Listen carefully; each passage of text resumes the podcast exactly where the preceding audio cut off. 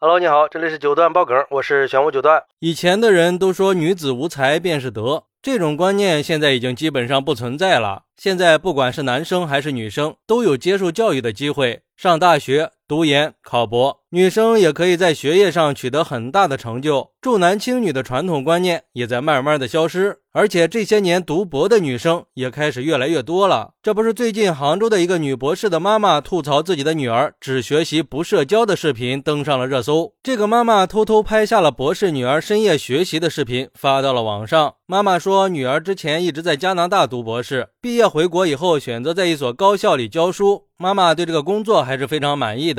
也觉得骄傲和欣慰，但是唯一不足的地方就是女儿稍微有一点空闲的时间，就会在家里埋头的学习。她不爱出去社交，每天除了工作加两点一线，再也没有其他的娱乐活动了，始终没有男朋友。但是现在妈妈最关心的问题是女儿什么时候能够脱单，因为女儿毕业以后一有时间就这么宅在家，唯一没有变的就是对学术的研究。可是终身大事迟迟没有音信呀，当妈的是看在眼里，急在心里呀。因为他早就有耳闻，说女博士不好嫁。从女儿回国以后，他就开始张罗女儿的婚事。不过有网友就说了：“阿姨不用着急，要是缺女婿的话，那我可以上门去试一试呀。长得这么漂亮又有学历的姑娘，还需要操心吗？那只要她想谈，恐怕追求者的队伍都能排到小区门口了吧？像这种学霸美女，根本就不需要社交，会有人主动来搭讪的。”爱学习、保持自律的女生，浑身都散发着光芒。这样的女生谁不爱呢？人家博士生的学术研究可不轻松呢，而且学术研究都是很严谨的。博士生在研究的时候都会非常专注的，那他就会牺牲掉很多个人的时间，社交肯定会减少的呀。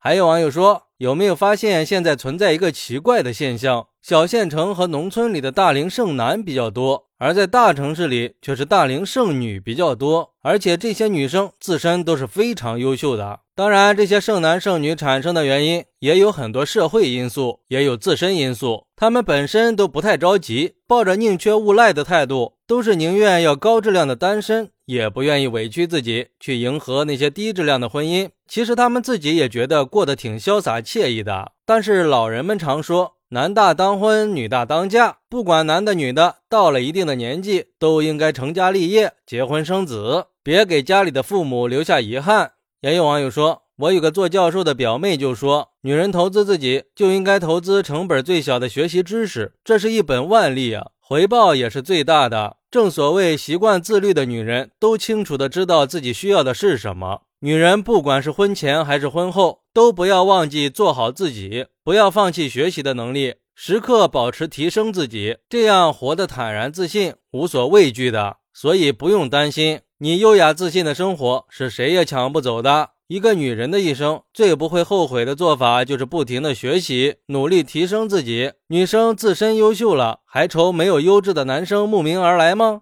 哎，这还真是可怜天下父母心呀。看来这孩子太优秀了，做父母的也会担心孩子被剩下呀，担心错过了美好的姻缘。不过我觉得，一个人念完博士，年纪也就直奔三十了吧。像这一类人群，一般更看重实现自我人生价值，而不是婚姻。所以我觉得这种独特的思想观，延缓了女博士们的结婚年龄。我就认识有个博士毕业的女生，人家压根儿就没想过她的人生里会出现另一个人，那满脑子都是她的工作和学术研究呀，整天就想着怎么实现自己的价值，有时候在一块吃饭的时候都没有共同语言，简直就是不食人间烟火的。今天这个妈妈发的视频也能够看得出来，这个女孩目前也是沉浸在学术里面的。应该在短时间里是很难完成身份转换的。如果你让他立马去相亲的话，或许真的不是个好选择。我觉得阿姨可以循循善诱，引导他慢慢的和人接触，或者从他身边的同学和朋友入手，让他的同学和朋友多联系联系他，多参加一些朋友的聚会，适当的放松放松，开拓一下社交圈子，慢慢的也就走出这种状态了。相信一定会有一个优秀的另一半在等着他。